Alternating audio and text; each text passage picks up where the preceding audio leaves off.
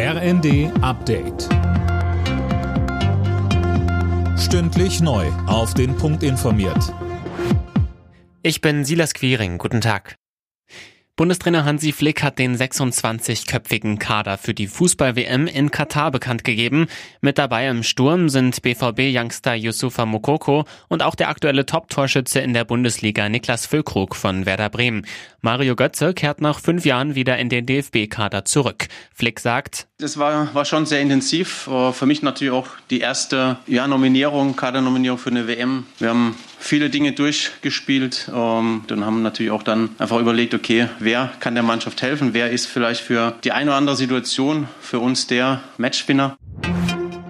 Wie erwartet hat der Bundestag das von der Ampelregierung geplante Bürgergeld beschlossen. Es soll ab Januar Hartz IV ablösen. Arbeitsminister Heil. Das Bürgergeld, meine Damen und Herren, ist die größte Sozialstaatsreform seit 20 Jahren. Wir verfolgen als Bundesregierung, als Koalition damit vor allen Dingen zwei Ziele. Es geht darum, dass Menschen, die in existenzielle Not geraten sind, verlässlich und so unbürokratisch wie möglich abgesichert werden.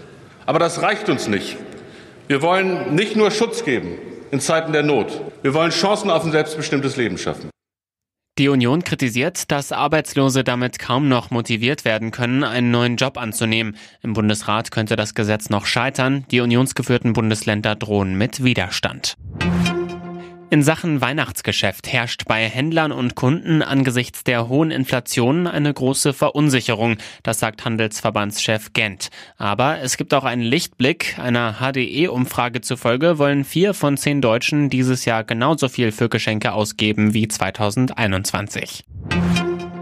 Das Verbot von Windkraftanlagen in Thüringens Wäldern ist verfassungswidrig. Das hat das Bundesverfassungsgericht entschieden. Die Gesetzgebungskompetenz liege hier nicht beim Land, sondern beim Bund, heißt es aus Karlsruhe. Alle Nachrichten auf rnd.de